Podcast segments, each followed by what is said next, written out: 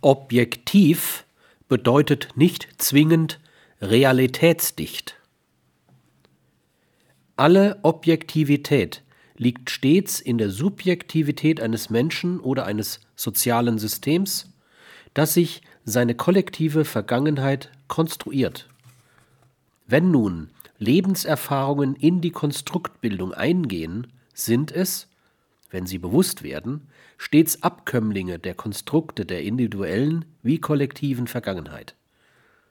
Diese Konstrukte sind Teil des Universalkonstrukts, das sich ein Mensch oder eine Gesellschaft über sich selbst und damit auch über die eigene Vergangenheit macht.